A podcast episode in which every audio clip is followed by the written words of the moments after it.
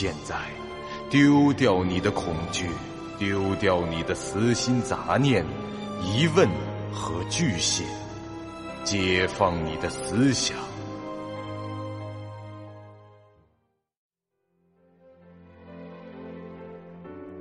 您现在收听到的是由喜马拉雅 FM 出品。巨五八瓦塔播讲的长篇恐怖网络游戏有声小说《惊悚乐园》，作者三天两觉。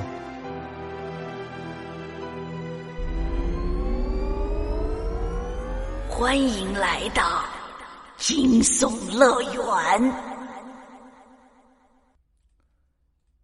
第四十八集。剧本已完成，正在结算奖励，获得经验值五千五，游戏币五万五，获得物品装备五，完成接受任务二，特殊隐藏任务完成零，破解世界观五，惊吓值激增零次，最高惊吓值百分之零，平均惊吓值百分之零。您的恐惧评级为浑身是胆。可获得一项额外奖励，请稍后选取。获得技巧值三百二十三，技巧值加成经验三千二百三十，游戏币三万两千三百，剧本通关奖励百分之百基础经验加成五千五。结算已完成，请继续。当二十三与风不觉告别后，他就被传送了。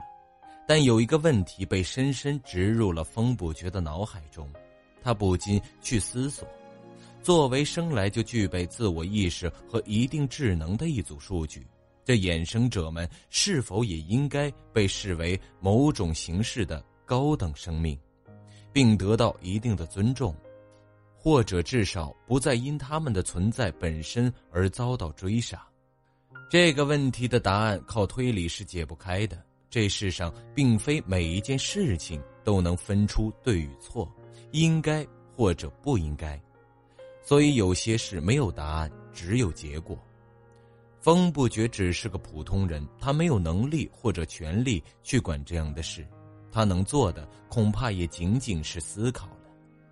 你已经升到了十三级，体能值上限增加，当前为一千三百分之一千三。系统提示将他的思绪拉了回来。哎，俊哥，你没事吧？怎么过了好几分钟才出剧本的？王探之的声音也正好从这通讯频道中响起。放心，没挂，我这不已经到十三级了吗？哎，我现在才十二级加两千多经验的样子，我还比你多玩了一个剧本啊！果然是技巧值差距吗？技巧值的差距其实还好，就算我在几次团队生存模式中拿的技巧值总量比你多三百甚至四百，也不过就是三千到四千的经验值的差距。主要是我上一个剧本的隐藏任务奖励也是经验，另外我还领过一次恐惧评级给予的当前等级百分之四十的经验。喂，俊哥。那你要是一直玩单人生存模式，保证通关，不断领那百分之四十经验的话，岂不是练的超快啊？争取服务器首个满级，都有可能的。这个我确实考虑过，如果有心去做，应该会成功的。不过玩这个游戏毕竟有些作弊的嫌疑，成为首个满级玩家，这样高调的事情，会让我成为众矢之的。再说，首个满级又没有什么特殊奖励，对我这种并不想出名的非职业玩家来说，拿了反而会带来很多麻烦。嗯，内测封顶才二十，说不定有偶然性，但公测时有五十级，而且账号开放注册了，也许首个满级的玩家会有什么逆天的大奖呢？啊？哼，哎，这其实啊没什么区别，这种格局到了公测时也不会有什么改变。游戏公司很清楚，等级遥遥领先的那部分玩家，基本都是工作室团队运作的成果。一般玩家根本没法参与这种竞争，毕竟可用的资源不一样。单就是游戏的时间这一项，休闲的和职业的就无法相提并论。所以你看，那个《勇者无惧》内测首个到二十级，除了在公告上公告一下外，并没有得到任何官方授予的实质性奖励，不是吗？这后者的事实也证明了风伯爵的猜测没错。这梦公司确实没给首个满级的玩家任何实质性的奖励。当然，那名玩家以及其所在的工作室获得了他们想要的东西，就是关注度。其实这年头的网络游戏，只要是技术性、可玩性较强的游戏，上层建筑基本都是被这工作室占据的。直到这该游戏经过数年的运作后，日暮西山，工作室是纷纷撤出，一些个人或者休闲的玩家才可能冒头。当然，那时很可能已经没有什么人玩了。接下来就是关闭注册、病服，到最后关服。至于一些比较脑残的游戏，整体格局倒是比较清晰的，比的就是谁钱多而已。除了用穿着暴露的女性角色卖卖肉、搞点低俗的宣传，唯一可圈可点的就是游戏的画面了，其游戏性本身实在是不值一提。工作室在那样的游戏里反倒处于基层，扮演着给有钱人打工的角色。做些几乎无脑的重复流水线操作，颇有点用人体外挂的味道。这类游戏的寿命往往更加短，一般来说，不花钱的玩家在中前期就已经玩不下去了，少数人坚持到后期也是被虐的败退。而由于游戏本身的内容空洞匮乏，消费过的玩家们无需太久也会同样渐渐感到乏味和厌倦，最后。选择离开，像这样的网游在二零五五年是层出不穷，就像是一种消耗品，一流的宣传，三流的游戏，不入流的运营商。不过这类商品最终还是得到了市场的认可，因为这消耗品没有错，人们需要这样的消耗品，不想花钱的玩家图个新鲜，这花钱的玩家能更好的享受游戏。运营商本就是只想捞一票走人，没打算细水长流。工作室的蓝领和菜鸟们也能指着代练或者刷东西之类的业务来生存，这大家是各取所需，最多过个大半年，新的消耗品还会补上。哎，那也是啊，你要是练得太快，没人带我练级了。哎，对了，爵哥，温切斯特还在我这儿呢。下个剧本我拿给你啊！小探回道：“其实这小探先前在枪店里也拾取了两把手枪，备在了行囊里。不过在篮球馆时使用温切斯特显然更合适。”好了，你先拿着吧，我整理一下东西就下线了。啊，可现在才两点半啊！这小探的意思是，时间还早，就算玩到四点钟下线，也还有一个半小时的现实时间，换算成睡眠模式下的游戏时间，就是十五个小时之久，足以再玩一个程度与上一个类似的剧本。你刚才说自己十二级又两千的经验是吧？也就是说，距离升到十三级还差一万不到。那你一会儿再去玩两个剧本。可能的话，刷新个称号什么的。我嘛，有些事需要静下来想想。风不觉停顿了一秒，这个理由不怎么有说服力。不过这小探接受了，他知道风不觉的脾气，想说的话会毫无保留的说，不想说的话放在心里是绝不开口，所以追问也没用。您现在收听到的是由喜马拉雅 FM 出品、巨五八瓦塔播讲的长篇恐怖网络游戏有声小说《惊悚乐园》，作者三天两觉。呃，好吧，那我退队喽。嗯，拜拜。风不觉和他道了声别，小探应了一声，便离开了队伍。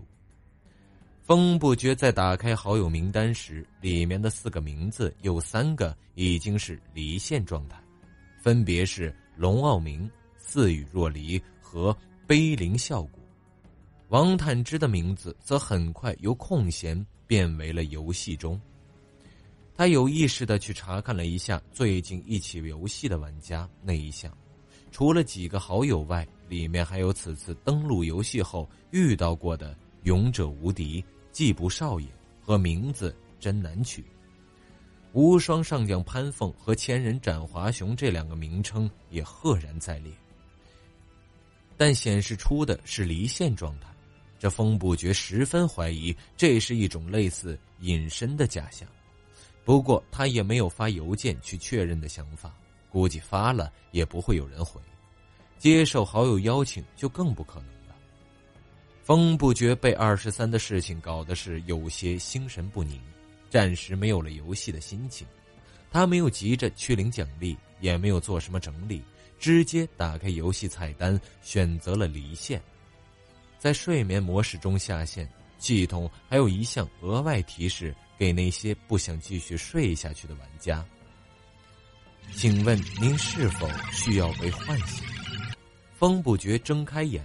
看到的是游戏舱内微弱柔和的光线。由于之前那一天半的通宵，早睡又醒又睡，他好不容易建立起的从凌晨四点睡到中午的自然醒的生物钟被打乱了。